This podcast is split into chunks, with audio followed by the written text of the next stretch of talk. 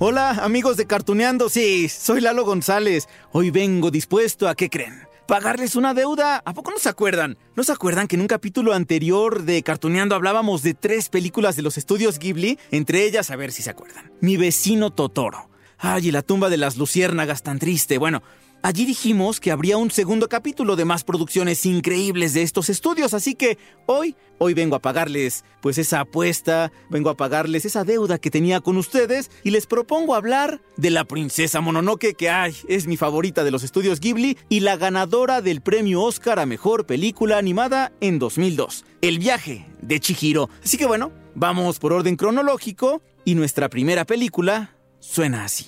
En tiempos antiguos la tierra yacía cubierta de bosque, donde hace años vivían los espíritus de los dioses.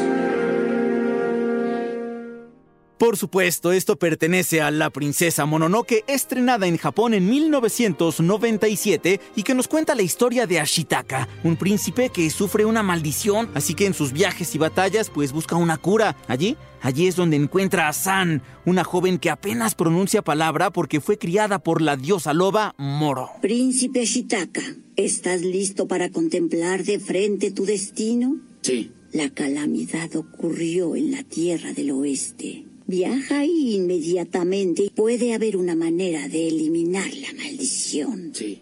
Les contaba al principio de este capítulo en Cartuneando que esta es mi película favorita de los estudios Ghibli, porque bueno, las razones son muchas, ¿eh? Les voy a enlistar unas cuantas para ver si, si les contagio de esa emoción. Miren, por supuesto, la primera tiene que ver con esas emociones, justamente las aventuras de Ashitaka y de San, pero también están esos elementos espirituales, los seres que habitan el bosque en el que se desarrolla gran parte de la historia, la fuerza de la protagonista, oigan, que por cierto no se llama Mononoke, se llama San. Mononoke quiere decir espíritu vengador, así que la traducción del título completo de este filme sería La princesa de los espíritus vengadores. Esa niña será humana. ¿De quién hablas? Me refiero a Mononoke, la niña salvaje, cuya alma fue arrebatada por los lobos. Ella vive solo para matarme. Dicen que la sangre de Dios siervo curará enfermedades, tal vez tu maldición.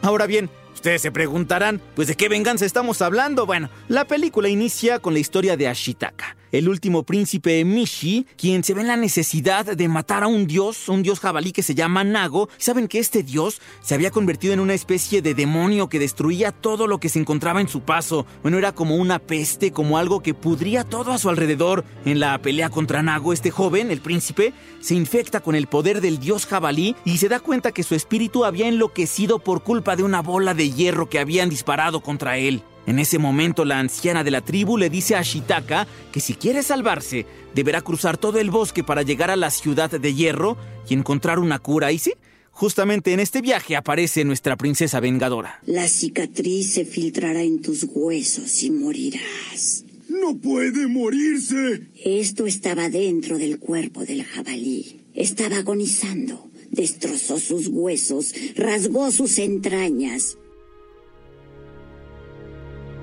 San, ya les había contado de ella, la princesa, es una joven que fue criada por una loba gigante, en realidad es una diosa, así que su actitud es más salvaje, sí es veloz, de pocas palabras, y cuando aparece en la película, bueno, lo hace robando un cargamento de arroz que era llevado justamente a la ciudad de Hierro. Su primer contacto con Ashitaka no, no es nada agradable, pero la lucha por defender a los espíritus del bosque y sus propias vidas los volverá a juntar en el camino. Es una diosa, no morirá. Eso no la matará. Yo soy Ashitaka y vengo de lejos hacia el este. ¿Por qué no me dices si son dioses antiguos del bosque del dios siervo? Sí amigos, como podrán ver, bueno, la historia de la princesa Mononoke resulta llena de emoción, de misticismo, pero además su proceso de creación resulta muy atractivo y ahí les va, ¿eh? les voy a contar, les paso el dato. Ya hablamos en el capítulo anterior de los estudios Ghibli sobre Hayao Miyazaki. Él es el fundador de los estudios. Bueno, les cuento que para esta película de 1997 de la princesa Mononoke, Miyazaki dibujó más de la mitad de todos los cuadros de animación. Imagínense, dibujar tanto. Bueno, terminó vendado de la mano porque terminó con una lesión y él quería terminar forzosamente porque él tenía toda la historia. Este hombre no hace un guion, sino que más bien hace todos los storyboards, todos los, digamos, el desarrollo como si fuera un cuento, y así es como él va contando poco a poco la historia. Por otro lado, los bosques en los que se desarrolla gran parte de la princesa Mononoke sí existen. Dicen que es de esta isla que se llama Yakumisha, allá en Japón, y que Miyazaki los visitaba frecuentemente allí para pues, cuando necesitaba inspiración. Es una trampa. ¡Alto! Princesa Dios Lobo, vuelve al bosque. No mueras por nada. Suplico, princesa. Sal de aquí cuanto antes. Amigos, todo esto que les cuento de la princesa Mononoke llevó a que en 1997, imagínense esto, ¿eh? Año en que se estrenó, bueno, esta película se convirtió en la más taquillera de Japón, inclusive superando, ¿saben cuál? ¿Se acuerdan? A ver, ¿qué les suena? 1997. Les van las pistas. Leonardo DiCaprio, Kate Winslet. Titanic. Bueno, la princesa Mononoke le ganó a Titanic en Japón, entonces vaya trascendencia, ¿no? San, ¡Aléjate! ¡Odio a los humanos! sabes bien que soy humano. Y tú también lo eres. ¡Cállate! ¡Soy lobo! San, ¡Aléjate! perdóname. Traté de impedirlo. Por supuesto, por supuesto, no les conté el final de la princesa Mononoke porque miren, mi intención es que si no han visto esta historia de los estudios Ghibli, pues es momento de hacerlo. Y si ya la vieron, pues es momento de disfrutarla de nuevo. Lo que sí les digo es que tal ha sido su trascendencia, que bueno, en 2015 se creó un videojuego retro basado en Mononoke y dos años antes, en Japón, se estrenó una obra de teatro con la misma historia. Aunque las plantas crezcan otra vez, ya no será el bosque del dios siervo. El dios siervo está muerto. El dios siervo no puede morir. Él es la vida. La vida y la muerte son suyas. Para darla o quitarla. ¿Ya ven por qué les digo, amigos de Cartuneando? Porque es mi película favorita de los estudios Ghibli. Pero bueno, ya es momento de cambiar de página. Vamos a hablar de otra extraordinaria aventura que maravilló al mundo entero, al grado que se llevó el Oscar a Mejor Película Animada en el año 2002. Bueno, de hecho es la única cinta de animación japonesa que se ha llevado este reconocimiento, ¿sí? Les hablo de El viaje de Chihiro. Son todos restaurantes. ¿Dónde están todos? Chihiro, acércate, se ve delicioso. ¿Hay alguien? No deberían estar aquí. ¡Váyanse! ¿Qué? Es casi de noche. Váyanse ahora mismo. Ya están encendiendo las lámparas. ¡Vamos! Sí, al igual que la princesa Mononoke, el viaje de Chihiro es una aventura, híjole, llena de elementos espirituales, también de guerreros, fantasía, folclore oriental, aparece un dragón también. Solo que aquí, miren, la protagonista es una niña de 10 años que está enojada con sus papás porque se van a mudar, la obligan obviamente a que se vaya con ellos, tiene que dejar atrás a sus amigos, su escuela y la forma, digamos, de castigar, entre comillas, a sus papás, pues es siendo indiferente siendo berrinchuda, un poco apática, y bueno, hasta que su mundo se transforma en algo que no conoce, que está lleno de espíritus, de animales, de seres mágicos, de este dragón que les comentaba. Tranquila, no temas, soy tu amigo. ¿Qué pasará con mis padres? No se han convertido en cerdos, ¿verdad? No puedo ponerme de pie, mis piernas no me responden. Tranquilízate, respira hondo. En el nombre del viento y del agua, libérenla. Chihiro cuando intenta escapar de este mundo desconocido se da cuenta que sus papás se convirtieron en dos cerdos y que ella pues está desapareciendo poco a poco. Justo en ese momento hace su aparición el guerrero Haku, que le promete ayuda solo que él debe ganar tiempo para armar un plan y le dice a Chihiro que se consiga un trabajo en una casa de baños termales. Allí son atendidos 8 millones, es lo que cuenta la película, 8 millones de dioses diariamente y van para sanarse. Por supuesto, nuestra protagonista no tiene más remedio que conseguir ese trabajo, a pesar de que hay una bruja que se llama Yubaba, que no confía en ella y le hace, bueno, la vida imposible. Si no trabajas, Yubaba te transformará en un animal. ¿Yubaba? Yubaba es la hechicera que controla nuestro mundo. Recuerda esto siempre, Chihiro. Yo soy tu amigo. Espera, tú no sabes mi nombre. Te conozco desde que eras pequeña. Mi nombre es Haku. Déjenme les cuento, amigos de Cartuneando, miren, justamente Hayao Miyazaki, el fundador de los estudios Ghibli, creador también de esta historia que ahora repasamos, escribió el guion del viaje de Chihiro con el objetivo de hablar de lo importante que es enseñar a los niños, yo diría que a todo mundo, ¿eh? Los valores de la responsabilidad, el esfuerzo, el respeto, así que esta película resultó, digamos, una metáfora sobre el cambio, el aprendizaje, el cambio allí de la niñez a la pubertad, a la adolescencia, el ser adultos, y cuenta la leyenda que Miyazaki se inspiró en la hija de un amigo para crear a la protagonista porque había una niña que estaba en esa etapa difícil de la pubertad, donde todo veía con ojo de aburrimiento, todo le ponía peros, y así que el señor Hayao, pues bueno, decidió crear una película que le enseñara a los niños y a las niñas que la vida misma te va a guiar por un camino donde vas a tener que sacar a flote todas tus habilidades. ¡Quiero trabajar aquí! ¡Cállate! ¿Por qué iba a tener que contratar a una niña como tú? Se nota que eres débil, consentida y chillona y además una tonta. Bueno, de hecho, el título en japonés de esta gran película, si lo traducimos casi literalmente, quedaría algo así como La misteriosa desaparición de los espíritus de Zen y Chihiro o Viaje al más allá para redescubrirse a uno mismo. Obviamente no le iban a poner así a nivel internacional, así que le buscaron un nombre más fácil y dijeron, claro, el viaje de Chihiro y sí funcionó. Allí está el premio Oscar que les contaba de hace 17 años, solo que como dato cultural, les cuento. Hayao Miyazaki no viajó a Estados Unidos. En el 2002 no viajó para recibir este galardón porque estaba en contra de la guerra de Irak, porque había iniciado pocos meses antes, así que dijo, "Mm, mm, yo no voy a la ceremonia. Chihiro, eh, ese es mi nombre. La bruja Yubaba te controla robándote tu nombre. Aquí te llama Zen. Casi lo olvido y me convierto en Zen para siempre. Si lo llegas a olvidar, nunca podrás regresar a tu casa. Yo ya no puedo recordar cómo es mi nombre. El viaje de Chihiro también marcó historia en el Festival de Cine de Berlín, se llevó el Oso de Oro en ese certamen, fue la primera cinta animada en hacerlo. Aún así, ¿qué creen? Aquí en México tuvimos que esperarnos hasta el 2003, se estrenó en Japón 2001, ganó el Oscar en 2002 y en México se estrenó en 2003 porque, ¿por qué no? Recibió todo tipo de ataques de grupos religiosos, criticaban la historia, que cómo es posible, bueno, pero se estrenó. Escucha, Haku, la verdad es que yo no lo recuerdo, pero mi madre me contó que una vez cuando era pequeña me caí en un río. Su nombre era Río Kohaku. Tu verdadero nombre es.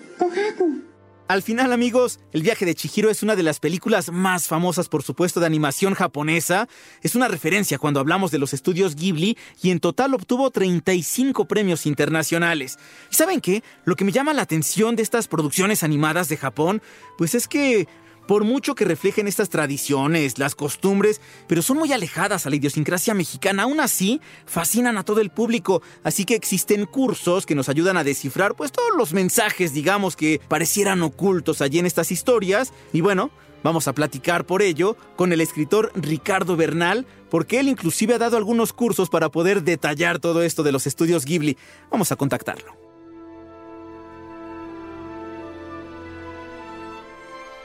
Pues amigos de Cartuneando, yo se los prometí, tenemos ya en la línea a Ricardo Bernal. Él es escritor, profesor de literatura de géneros, imparte diferentes cursos de historia de la animación y ha impartido también cursos de animación japonesa, así en particular. Ricardo, te saludo con mucho gusto, que yo también te tendría que presentar como otaku, ¿no? Pues otaku cincuentón, es como me presento realmente, sí. Hay personas que dicen por ahí que otaku es como ofensivo, pero no. Pues no sé, a mí digo, peores cosas me han dicho, no te preocupes. Oye, ¿cómo defines tú a un otaku? Pues alguien que le gusta la, la cultura japonesa. Yo creo que va más allá de, de, de, ver nada más animaciones japonesas, alguien que le interesa y que obviamente pues un otaku realizado es el que, el que va a Japón. Yo no he ido, espero ir el próximo año con mi esposa. Pues bueno amigos de Cartuneando, yo les comentaba que teníamos esta plática con Ricardo Bernal porque estábamos platicando hace rato de un par de películas de los estudios Ghibli que es eh, El viaje de Chihiro, ganadora del Oscar, ya saben, 2002, ya se los platiqué hace rato, y también La princesa Mononoke. Y platicábamos alrededor de estas historias y entre los puntos a destacar estaba que cómo ha fascinado a nivel mundial estas historias, a pesar de que obviamente la idiosincrasia es distinta, por lo menos aquí en México, ¿no? Pero Ricardo, a mí me gustaría partir la plática contigo a partir de esto. ¿Por qué crees que nos fascina tanto ver estas películas aquí en México y en países latinoamericanos? Yo creo que la, el gusto, en México particularmente el gusto por anime eh, viene desde los 70. Yo soy de la generación Tío Gamboín, entonces en la, en la tele, en el canal 13, en el canal 5 salían pues, las animaciones de aquellos tiempos, ¿no? Kimba, El Hombre de Acero, Meteoro, etcétera. Entonces creo que mi generación, los que ahorita andamos entre 50 y 60 años, sí, sí crecimos viendo anime.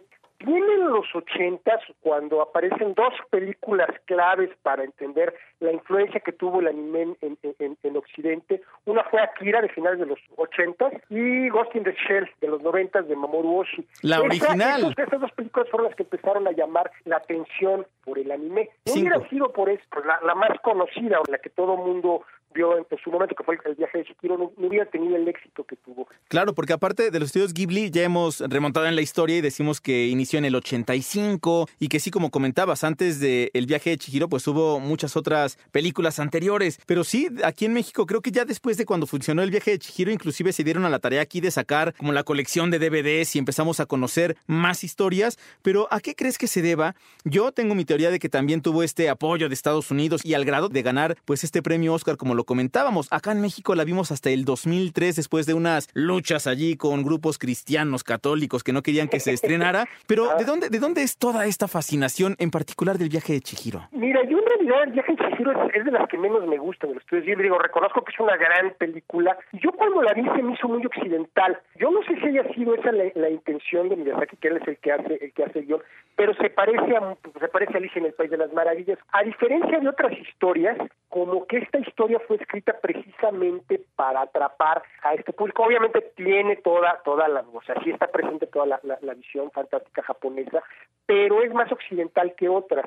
A mí lo que me encanta, Ricardo, Ricardo Bernal, escritor, también los estudios Ghibli nos han mostrado parte de la historia de Japón gracias a estas películas y lo hemos estado hablando también, por ejemplo, de La tumba de las luciérnagas en capítulos anteriores, ¿no? De cómo también hablaban de la Segunda Guerra Mundial y al final también de cómo les repercutía a las personas que hoy por hoy nos enseñan también animación japonesa, pero cómo su vida fue también en décadas anteriores. Coincido contigo con esto de que dices del viaje de Chihiro que pareciera que es como Alicia en el País de las Maravillas. Creo que para alguien que nunca nunca ha visto, digo, raro ya a estas alturas, ¿no? Una película de, de, de, del empezar con esas dos, con Totoro obviamente, creo que puede, puede enseñarles las dos visiones, la visión occidentalizada de Japón, que también está, acuérdate que cuando, cuando Japón pierde la, la, la Segunda Guerra Mundial, pues los gringos estuvieron ahí pues, hasta mediados de los 50 prácticamente, ellos ayudaron a reconstruir Japón, ellos, los japoneses son muy conscientes de la imagen que dan hacia afuera, a partir de lo que hacen. Y bueno, cuando vino el boom del anime, pues por supuesto. Ricardo, pues hablamos entonces de La Princesa Mononoke, fue anterior, 1997, donde vemos esta historia de Ashitaka y de San, que porque hay muchos se van como con la finta de que la princesa se llama Mononoke cuando no.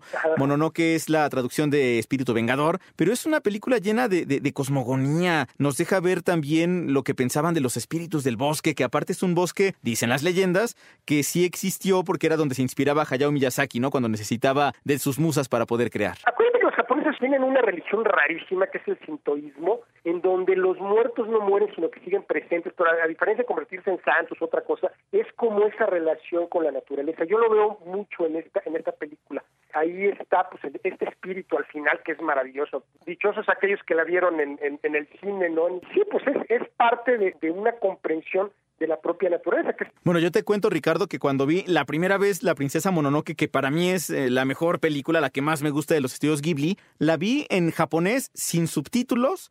Obviamente así como medio entendiendo la historia, no sabía bien a bien de qué iba porque no tenía nada, ni subtítulos en inglés, obviamente en español menos, porque fue por ahí de los años 90, ya sabes, cuando llegaban las cintas y nosotros íbamos con el VHS a la casa de una y grabábamos todavía allí, pero yo sin saber realmente la historia, fascinaba, fascinaba encontrarse con estos espíritus como lo comentabas, el ciervo, la loba, el jabalí, sabíamos que había una batalla, pero no entendíamos muy bien. ¿Hay algunos elementos que estén escondidos en estas películas? Forma de entender más, incluso a Miyazaki, es ver otro tipo de, animes, porque entonces podemos comparar. Yo conozco gente que nada más ve a Miyazaki, que de pronto cuando les hablas de, pues, de lo que está haciendo Mamoru Osoda, que pues, muchos dicen que es el nuevo heredero de, los, de los Ghibli, ¿no? Este, hizo El Niño la Bestia y Los Niños Lobo, etcétera. Cuando ves a estos, a estos directores, puedes entender incluso más, porque te dan, te dan como un, un abanico más amplio de la visión del Japón, sin salirte del anime, por supuesto Bueno, esa es mi, esa es mi percepción. Es que aparte, ¿sabes qué, Ricardo? Yo, yo sí pienso que tanto el cine, la televisión y este tipo de producciones de animación son una ventana para conocer la idiosincrasia de otras partes del mundo. Al final, aunque sea algo fantástico, algo de ciencia ficción, historias que van más allá de, de algo real, por supuesto, pues también estamos echándonos un clavado a cómo son en otros países, cómo piensan en otros países. La primera serie, la primera serie de anime de, de, de Japón fue, fue Astro Boy, y es un robot. Entonces es bien interesante porque pues Astro Boy es el personaje, digo, yo creo que junto con Totoro y Hello Kitty, los, los tres personajes animados más, más famosos de, de, de Japón. Y Astro Boy es una especie como de Pinocho, bueno, como de, si la, si lo has visto, ¿no? De un, sí, claro. un, niño que atropellan y el papá para sustituirlo hace un, hace un robot. Entonces entiendes esta visión de los de los japoneses que igual, igual eh, están muy muy conectados con la naturaleza, con su pasado, con el Japón imperial, etcétera, pero que también tienen un rollo ahí tecnológico muy muy muy interesante. Con lo que me quedo con toda esta plática, Ricardo Ricardo Bernal, escritor, profesor de literatura de géneros y también él imparte estos cursos de historia de las animaciones, que por cierto, lo has impartido lo mismo en el claustro de Sor Juana que en la mismísima UNAM. La invitación está abierta porque así como hemos hablado de estos estudios Ghibli, pues tú ya nos pusiste también en la mesa otros autores, otras animaciones que seguramente vamos a investigar. Obviamente Osamu Tezuka, el, el, dios del manga, el, el papá de todos. Digo. Y la ventaja de todas estas es que las encuentras en DVD a precios bastante razonables. Ricardo, ¿qué te parece si nos dejas así como tarea, como aprendices de otaku, para saber, no sé, unos tres, cuatro títulos de algunas películas de animación para ver de aquí al siguiente capítulo de Cartuneando? Yo, yo recomendaría una de mis favoritas, se llama Mind Game, así se llama en inglés de Masaki Yuasa es del 2004. Obviamente, si no han visto de Satoshi Kon, pues es obligatorio, obviamente es una película para adultos. ¿no? Pues las clásicas, ¿no? Akira y Ghost in the Shell. Pues yo creo que con esas. Pues bueno, Ricardo Bernal, vaya que hemos aprendido mucho en Cartuneando el día de hoy contigo. Yo te agradezco muchísimo y te mando un abrazo. Eh, gracias, igualmente gracias por la invitación.